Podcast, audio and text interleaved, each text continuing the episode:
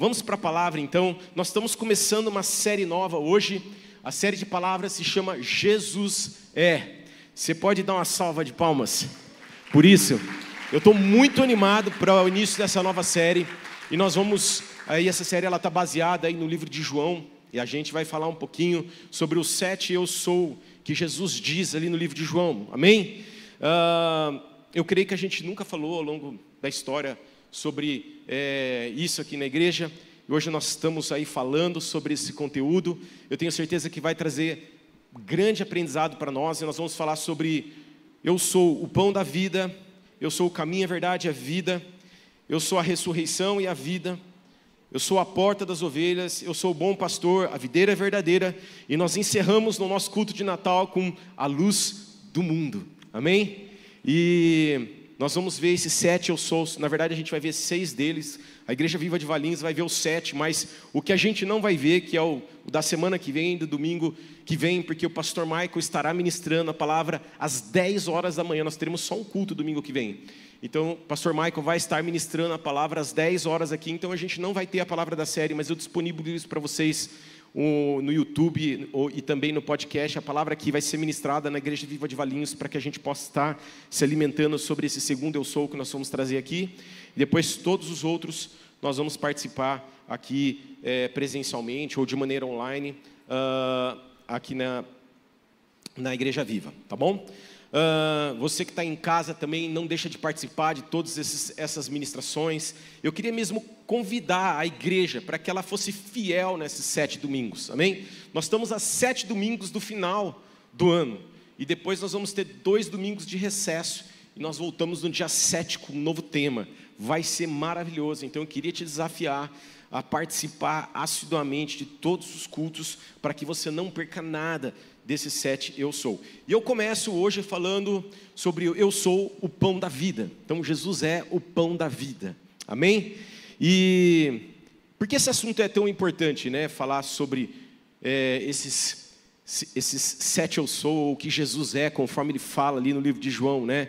É porque as pessoas, eu sinto que as pessoas têm tentado substituir Jesus de muitas maneiras, né? E elas têm tentado buscar o sustento para a vida delas, ou o suprimento para a vida delas em muitas coisas, né? no, no misticismo, na religiosidade, é, nas seitas e de muitas maneiras. Né? Elas pregam que todos os caminhos levam a Deus, né? e a gente vê muito isso. Né? Deus pode ser encontrado em muitos lugares, a salvação pode ser encontrada em muitos lugares. Isso não é uma verdade, a gente precisa tomar muito cuidado com isso. E também eu coloquei aqui, né, só pensam no agora e não na eternidade. Nós vivemos uma sociedade muito imediatista, que só pensa no hoje, não pensa na eternidade. Ela vive para o agora e ela acaba abrindo mão da eternidade. Né? É, eu coloquei um outro exemplo aqui: as pessoas desejam ser senhor delas mesmas. Né? Elas acham que elas decidem o caminho delas, que elas, elas de fato são suficientes para elas mesmas. Isso também é uma verdade. Nós dependemos do Senhor Jesus nas nossas vidas. Eu estava ouvindo o Norton é, ministrar o tempo de intercessão aqui ao lado, e eu falei assim: o, o Norton ele ministrou minha palavra inteira no tempo de intercessão, sinal que o Espírito Santo está aqui, amém? Estamos em sintonia. Deus está fazendo algo tremendo aqui nessa manhã. Eu creio nisso. As canções que nós cantamos, todas estavam sintonizadas com aquilo que Deus estava tá querendo nos ensinar e nos dizer aqui nessa manhã. E eu queria deixar um. Nós estamos falando de pão, né? O pão da vida, né? Eu queria deixar um exemplo aqui para vocês. É, quantos gostam de pãozinho aqui? Aquele pãozinho francês que come de manhã? A maioria né, das pessoas, né? E a Pri, vou contar o exemplo da Pri. A Pri, imagina alguém que é apaixonada por um pãozinho francês de manhã. É a Pri. Eu vou deixar a dica aqui para vocês, né, gente? A dica para mim é o seguinte: no meu aniversário é dar um, um saquinho de café, um pó de café. No aniversário da Pri é encomendar mandar para ela um pãozinho francês. Gente do céu, você quer ganhar a Pri, é dar um pão francês para ela. E eu sei disso, então às vezes quando eu quero agradar ela, ela se sente muito amada quando eu saio de manhã, acordo mais cedo, saio, vou na padaria comprar um pãozinho e trago o pãozinho para casa. E é incrível isso, porque esse exemplo que eu estou trazendo aqui para vocês, ele significa que quando eu compro o pãozinho para ela, eu estou alimentando o corpo dela, aquela, né, aquela vontade dela, a fome dela, né, a, fome física, né, ela está sendo alimentada através daquele pãozinho. E também uh, a alma dela está sendo alimentada, porque ela se sente amada quando eu compro o pão para ela. Né? E esse exemplo ele é tão interessante, porque ele faz a gente compreender que nós somos formados, o nosso corpo é formado é, de três coisas, que é o corpo, alma e o espírito.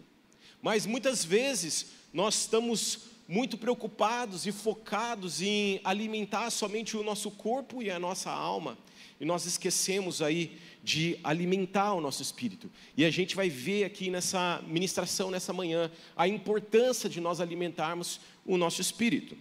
E, e esse é o motivo porque facilmente nós encontramos pessoas frustradas na sociedade pessoas insatisfeitas na sociedade, porque elas estão buscando suprir apenas, se alimentar apenas, alimentar apenas o corpo, alimentar apenas ali a sua alma, né, buscando relacionamento, buscando carinho, buscando cuidado, buscando comer bem, né?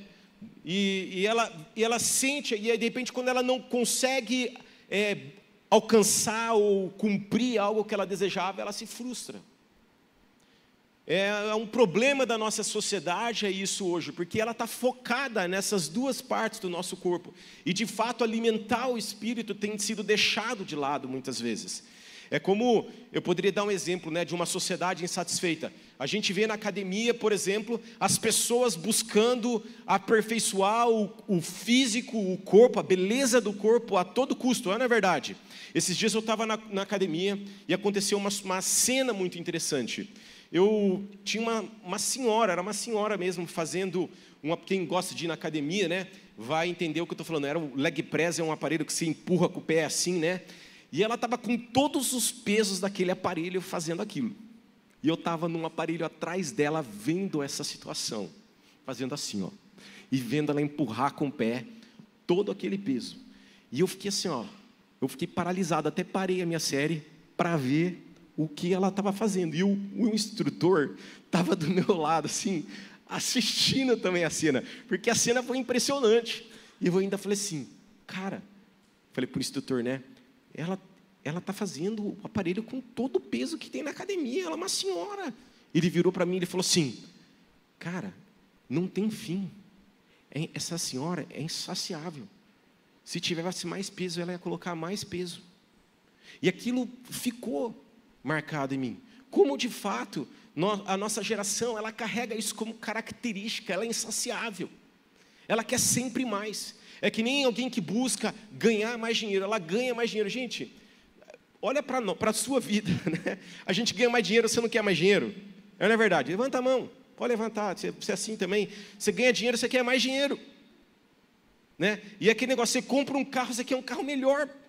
E aquele que carro depois de dois anos já ficou obsoleto, você quer um outro carro melhor.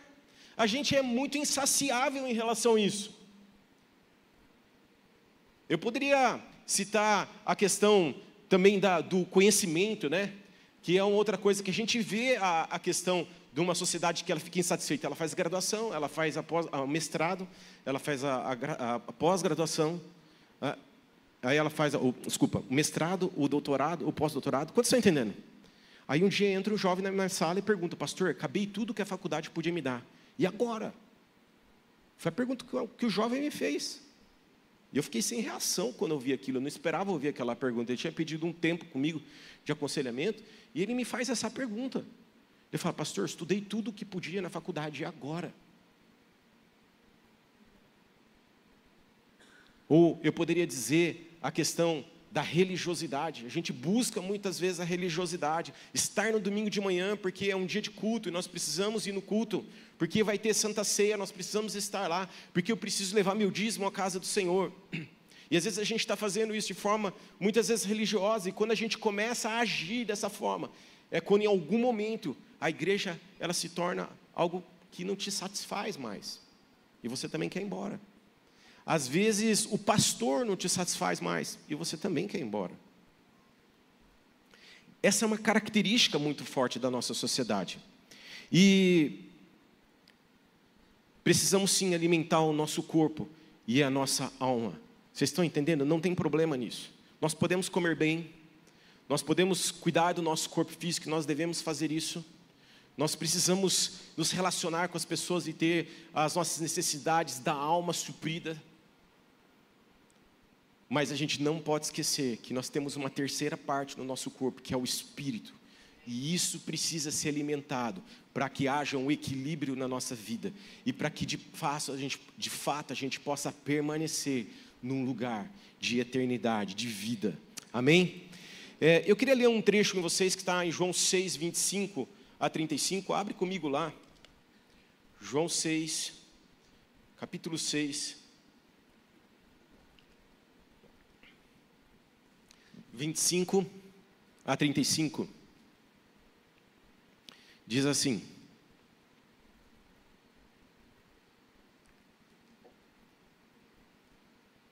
Encontraram-no do outro lado do mar e lhe perguntaram: Rabi, quando o Senhor chegou aqui?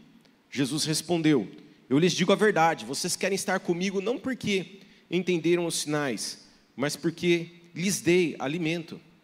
Não se preocupe tanto com as coisas que se estragam, como a comida mas usem suas energias buscando o alimento que permanece para a vida eterna, o qual o Filho do Homem pode lhes dar. Pois Deus, o Pai, colocou em mim seu selo de aprovação. O verso 28. Nós também queremos realizar as obras de Deus, disseram eles. O que devemos fazer? Jesus lhe disse: Esta é a única obra que Deus quer de vocês. Creiam naqueles, naquele que Ele enviou. Eles responderam: Se deseja que criamos no Senhor, mostre-nos um sinal. O que o Senhor pode fazer? Afinal, nossos antepassados comeram maná no deserto. As Escrituras dizem: Moisés lhes deu de comer pão do céu. O 32, Jesus disse: Eu lhes digo a verdade, não foi Moisés que lhes deu o pão do céu, é meu Pai que dá o verdadeiro pão do céu a vocês. O verdadeiro pão de Deus é aquele que desce do céu e dá vida ao mundo. Senhor, dê-nos deste pão todos os dias. Disseram eles. Jesus respondeu: Eu sou o pão da vida. Quem vem a mim nunca mais terá fome. Quem crê em mim nunca mais terá sede. Você pode dizer amém?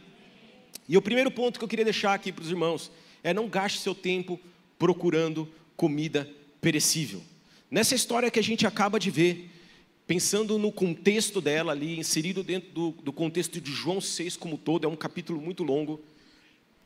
Ele começa falando ali da multiplicação dos pães e dos peixes, estão lembrados disso?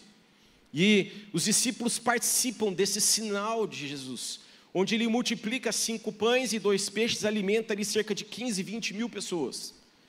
E os discípulos ficam impressionados com aquilo. E eles terminando esse processo de alimentar todo o povo, os discípulos saem embora do barco para o outro lado do mar. E Jesus fica orando. E depois ele, a história conta que ele vai de encontro até os discípulos andando sobre as águas. É incrível essa, esse episódio, a gente também conhece esse episódio, é, e eu não quero me deter nele, falar sobre ele nessa manhã, mas eu quero contextualizar essa história que a gente acabou de ler. E eles chegam do outro lado do mar.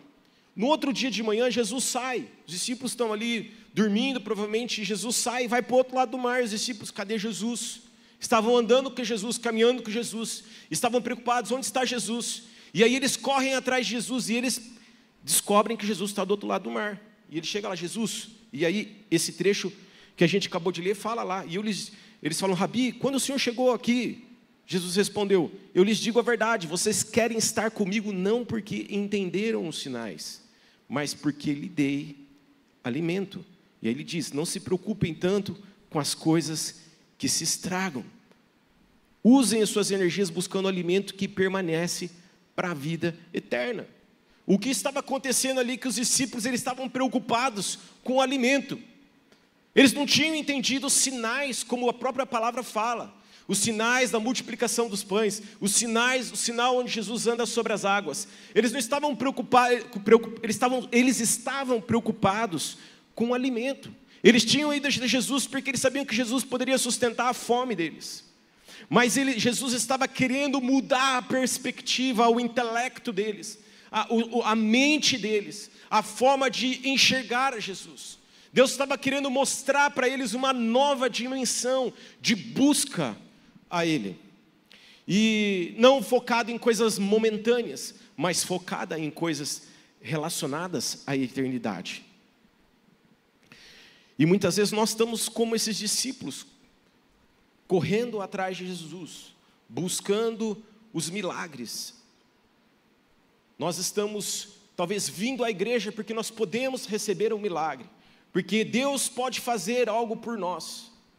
Às vezes nós estamos lidando com Jesus como se fosse um produto que pode ser consumido, onde a gente vai chegar na igreja e a gente vai encontrar uma oração de cura, a gente vai se liberto na igreja. E Deus pode sim trazer sustento para a tua semana quando você está na igreja, e Ele faz isso. Ele faz isso porque Ele te ama como filho. Ele faz isso porque Ele deseja suprir todas as suas necessidades. Quanto, quantos estão entendendo? Mas isso, nós precisamos entender que isso precisa acontecer a partir de uma ótica de alguém que está se alimentando no Espírito, que está na presença de Jesus. E aí os sinais, as maravilhas, os milagres, eles são uma consequência de alguém que se relaciona com Deus. Por eu estar na presença de Deus, em intimidade com Deus, os milagres eles vão me alcançando, os sinais eles vão me alcançando, porque Ele deseja suprir as nossas necessidades. Faz sentido isso para vocês? Mas a gente precisa de fato não viver de forma imediatista, a gente precisa entender que andar, buscar o Espírito Santo de Deus, alimentar o Espírito Santo de Deus é nos colocar numa, numa direção de futuro, de eternidade. Quando eu falo de futuro, é de visão de que nós estamos vivendo uma eternidade hoje. Você pode dizer amém? E não viver de forma imediatista, porque isso é uma, uma característica da sociedade. E por isso esse assunto é tão importante. A gente bebe um copinho de água num copinho plástico, porque a gente sabe que não vai fazer mal nenhum para a gente, vai fazer mal daqui 30 anos. Então não tem problema eu beber a água no copinho plástico, porque é só daqui 30 anos que vai dar problema. A gente vive o hoje preocupado com a gente e não preocupado com o futuro. E Deus está falando para a gente, Ele está ensinando: se alimenta desse pão vivo, que você vai começar a viver nessa ótica da eternidade, preocupado com as coisas em relação à eternidade. Nós não vamos ser aquela pessoa, aquele ser humano, aquela pessoa que só vive pensando no hoje. Faz sentido isso para vocês?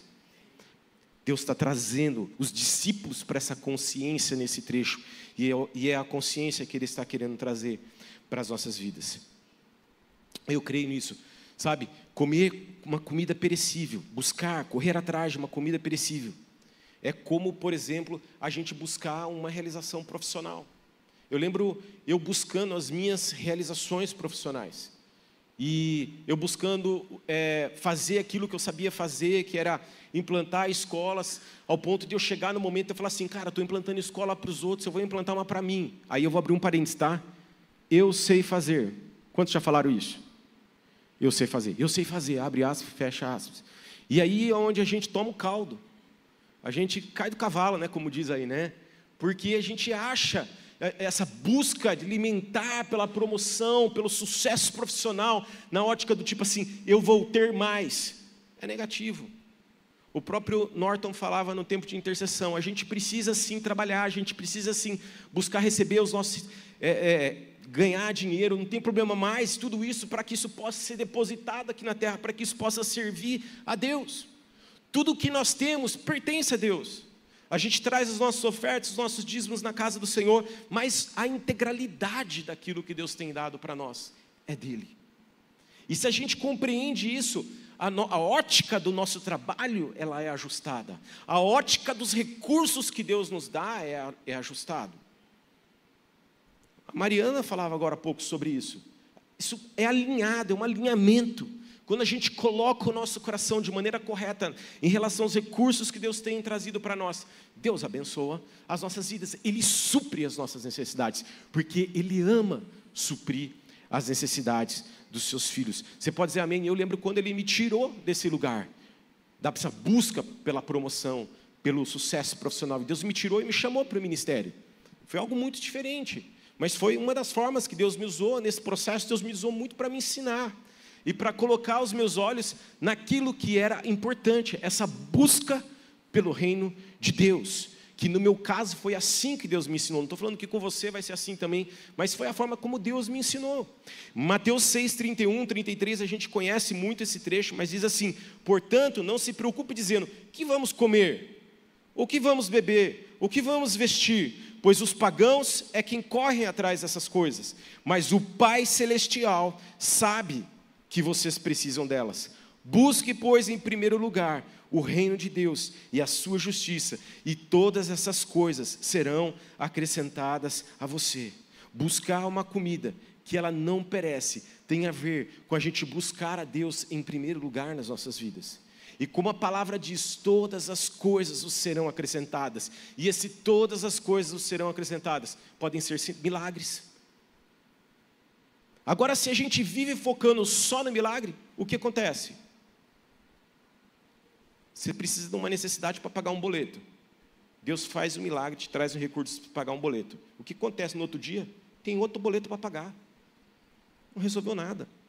Quantos estão entendendo? Mas quando a gente está nessa ótica, da, a gente está né, alimentando o nosso espírito, e Deus faz o milagre de suprimento, você sabe que Ele supriu hoje você, amanhã Ele vai suprir de novo você, e depois de amanhã Ele vai suprir também você, porque Ele é o teu Pai. A gente não pode viver para pagar contas, amém, amados? A gente precisa viver buscando a Deus, e Ele vai suprir as contas, Ele vai suprir a tua saúde, Ele vai suprir os teus relacionamentos, Ele vai suprir as tuas necessidades. Eu creio, à medida que você alimenta do, do no espírito, você começa a viver essa eternidade. O segundo ponto que eu queria deixar aqui é invista seu tempo em Jesus. Ele, Jesus, ele revela o segredo nessa leitura que a gente fez aqui do, no capítulo 6. A gente, eu queria chamar a atenção para o verso 35, você deve estar com a sua Bíblia aberta aí. Mas o verso 35 diz assim: Eu sou o pão da vida. Quem vem a mim nunca mais terá fome. Quem crê em mim nunca mais terá sede. Eu queria chamar atenção aqui para três coisas nesse trecho. O primeiro delas, eu sou o pão. Fala comigo, eu sou o pão. Segunda coisa, vem a mim. Terceira coisa, crê em mim. E essas três coisas estão muito relacionadas. Quando a gente pensa no eu sou o pão, fala da identidade de quem Jesus é. Ele está fazendo, quando ele, Jesus disse, eu sou o pão da vida. Ele está, ele está fazendo uma relação com que a gente vê lá em Êxodo, quando Deus fala para o povo: Eu sou. Está lá em Êxodo 3,14. Diz assim: Deus respondeu a Moisés: Eu sou o que sou. Diga ao povo de Israel: Eu sou, me enviou a vocês. Quando Jesus lá em João diz: Eu sou, ele está querendo dizer: Eu sou Deus. Eu sou seu pai. Quando Jesus diz aqui hoje nessa manhã, eu sou o pão da vida, ele está dizendo, eu sou o seu pai. Jesus, ele é esse verdadeiro maná que cai do céu. Essa história toda, ela está muito relacionada com o maná no deserto, que caía todos os dias ali e aquele povo se alimentava. E quando aquele povo queria guardar maná para outro dia, o que, que acontecia? Eles morriam. Eles só podiam pegar o maná para aquele dia. Lembra dessa história? E aqui, mais uma vez, a gente vê Jesus dizendo: Eu sou esse pão vivo, mas agora eu trago vida. Eu sou aquele que vou te trazer vida todos os dias. Lembra da, da oração do Pai Nosso, que fala lá: O pão nosso de cada dia nos dai hoje. Jesus ensinando a orar, Ele é aquele pão nosso, é Ele que dá o sustento diariamente para as nossas vidas é aquele que sustenta todos que creem nele. Amém? E por isso nós precisamos crer em Jesus. E hoje, terminando essa palavra, nós vamos orar e nós vamos dar oportunidade para as pessoas que estão aqui, que nunca entregaram a vida para Jesus, elas possam dizer assim: Eu quero entregar minha vida para Jesus. Eu quero crer que Jesus é o meu Senhor e Salvador. E você vai se alimentar desse pão vivo nessa manhã também. A segunda coisa que a gente vê no verso 35 é: Vem a mim. É nesse lugar de intimidade, quando a gente chega na presença de Deus é que a gente ouve a voz de Deus. E é onde a nossa fé cresce.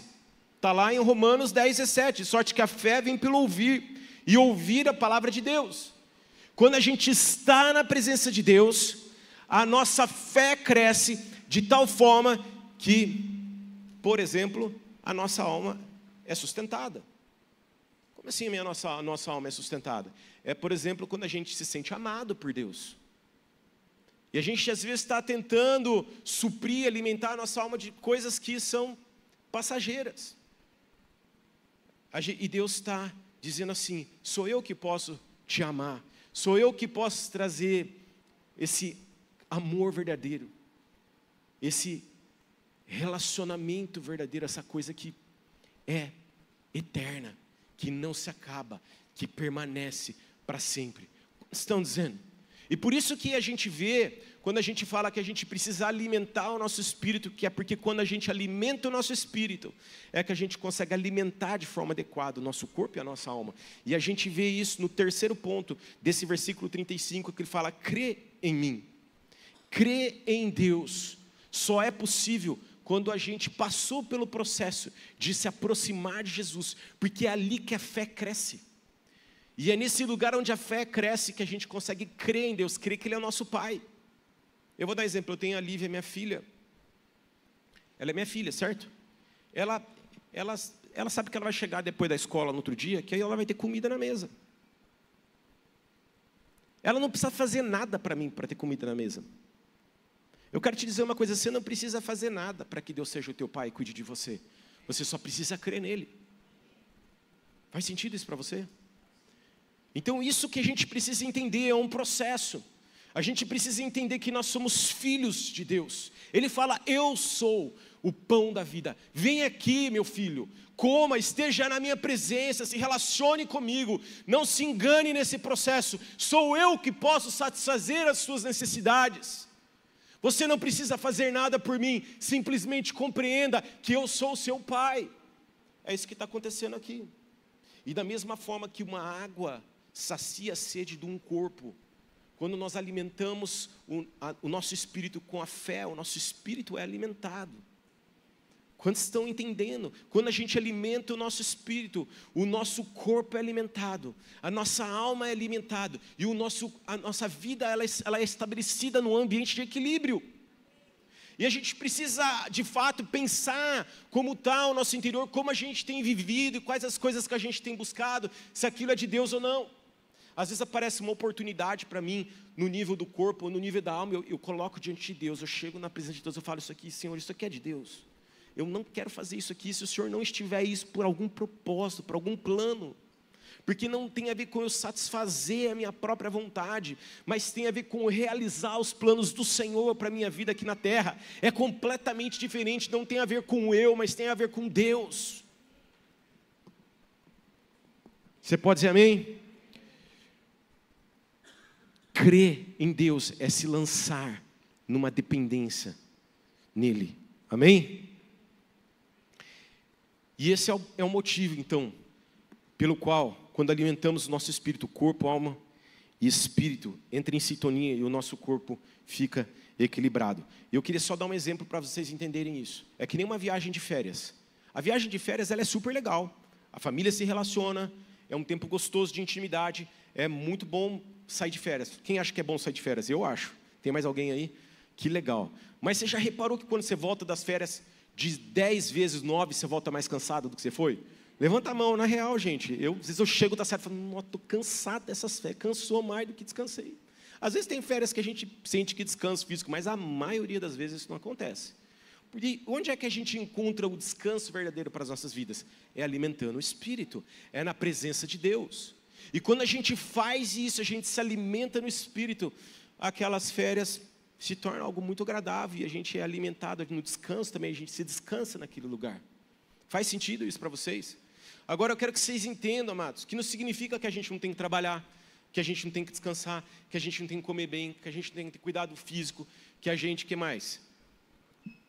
Tudo isso, nós precisamos fazer as coisas ligadas ao corpo, ligado à nossa alma, elas são necessárias. Eu preciso levar a Pri para almoçar. Ontem eu levei a Pri para almoçar. Eu fui alimentar a, a alma dela. Quantos estão entendendo? Nós precisamos fazer isso tudo é bom, mas desde que eu esteja alimentando o Espírito na minha vida. E aí isso tudo se organiza. E aquilo e a plenitude dessa vida que Deus tem para nós, ela se cumpre e ela se realiza. Alguns passos práticos que eu quero deixar aqui para vocês sobre isso tudo que eu estou falando aqui nessa manhã. Tudo começa com uma súplica. E nós vamos orar por isso na sequência. O que, que eu quero dizer com tudo começa com uma súplica? Pode entrar, viu, pessoal, a banda aí. É, tudo começa com uma súplica. João 4,15 diz assim: Por favor, Senhor, dê-me dessa água, disse a mulher, assim eu nunca mais terei sede e nem precisarei vir aqui tirar água. Lembra dessa, desse episódio da mulher samaritana? Ela suplica: Senhor, dê-me dessa água. Amém? Nós precisamos suplicar, Senhor, eu me dá desse alimento, me dá dessa água viva, desse pão vivo. Amém? É, outro ponto. Outro passo prático. Uma vida de devocional nos torna aptos a crer. Amém? Só que eu queria expandir um pouco mais. Esse, uma vida de devocional nos torna aptos a crer, tem a ver com a necessidade da gente ir até a presença de Deus. Quantos estão entendendo? O devocional tem a ver com ir. Eu quero chamar a atenção porque o João 6,35 fala isso: venha a mim. Quando a gente faz um devocional, nós estamos indo até Jesus. E nós estamos ali ouvindo a voz dele, nós estamos sendo alimentados e a nossa fé está crescendo. E terceiro ponto, consagrando os nossos olhos a Deus. Porque uma das maneiras que a gente se perde nesse processo e a gente foca mais nas na, na, no corpo e na alma, e não no espírito. É porque a gente começa a ver as coisas que o mundo nos oferece. A gente começa a ser influenciado pelas redes sociais. A gente começa a ser influenciado pelos filmes. A gente começa a ser influenciado pela moda. E a gente começa pelas pessoas. E a gente começa a querer ter e ser e fazer aquilo que os outros estão fazendo. E aquilo lacra, impede coloca uma venda nos nossos olhos e impede a gente de, de fato, de se alimentar desse pão vivo. João 6,51 fala: Eu sou o pão vivo que desceu do céu. Quem comer deste pão viverá para sempre. Quem é que viverá para sempre? Quem come desse pão vivo. Quem alimenta o seu espírito desse pão vivo. Não é viver uma vida comendo do corpo e da alma que você vai alcançar a, a vida eterna. Não é fazendo boas ações que você vai alcançar a sua a vida eterna. Mas é comendo desse pão vivo. Você pode dizer amém? Não é pelo que você faz, mas é porque você encontra Deus todos os dias na sua vida. Eu quero isso para mim. Eu quero essa paixão. Eu não quero me enganar nesse processo. Eu quero que a presença de Deus em mim, essa busca pela presença de Deus, possa liberar os meus olhos. As escamas possam cair dos, dos meus olhos. Eu creio que nessa manhã, enquanto nós oramos, as escamas vão cair.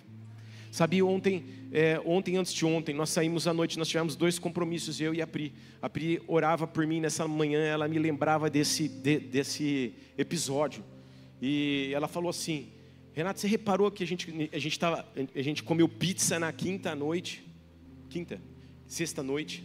Comemos pizza num, num evento. Aí com a família. No sábado nós fomos no aniversário, comemos pizza de novo. E hoje nós tínhamos, convidamos uma família para ir em casa comer pizza. Eu liguei para o irmão e falei assim: irmão, para falar uma coisa para você, não vai ser pizza, vai ser outra coisa, tudo bem? Porque eu não aguentava mais comer pizza. Eu falei para Pipri, nossa, saturado de pizza. Ontem foi até rodízio de pizza. Você imagina, gente, saturado de pizza. Mas o que eu quero dizer com essa história, que muitas vezes a gente está comendo pizza, a gente está se alimentando, a gente está achando que a gente está satisfeito, que aquilo está sendo bom para nós. E que aquilo é suficiente para nós. Mas na verdade aquilo está fazendo mais mal do que bem, quantos estão entendendo? E muitas vezes a gente está vivendo a nossa vida cristã dessa maneira, achando que a gente está comendo algo, a gente tá, não está enxergando de fato o que está acontecendo ao nosso redor. E Deus está querendo abrir os nossos olhos, Deus está querendo tirar essas escamas e purificar os nossos olhos, para ver que nós precisamos de fato nos alimentar dEle e não daquilo que Ele pode fazer por nós. Não buscar os milagres, mas buscar a pessoa dele. E os milagres vão ser uma consequência na nossa vida. Você pode dizer amém? Eu creio muito nisso. Romanos 13, capítulo 13, verso 14, diz assim: Ao contrário, revistam-se do Senhor Jesus, o Cristo, e não fique premeditando como satisfazer os desejos da carne. Não se preocupe em como satisfazer os desejos da carne. Se preocupe em se revestido do Espírito Santo de Deus, de Jesus Cristo, e todas as outras coisas vos serão acrescentadas. Você pode dizer amém?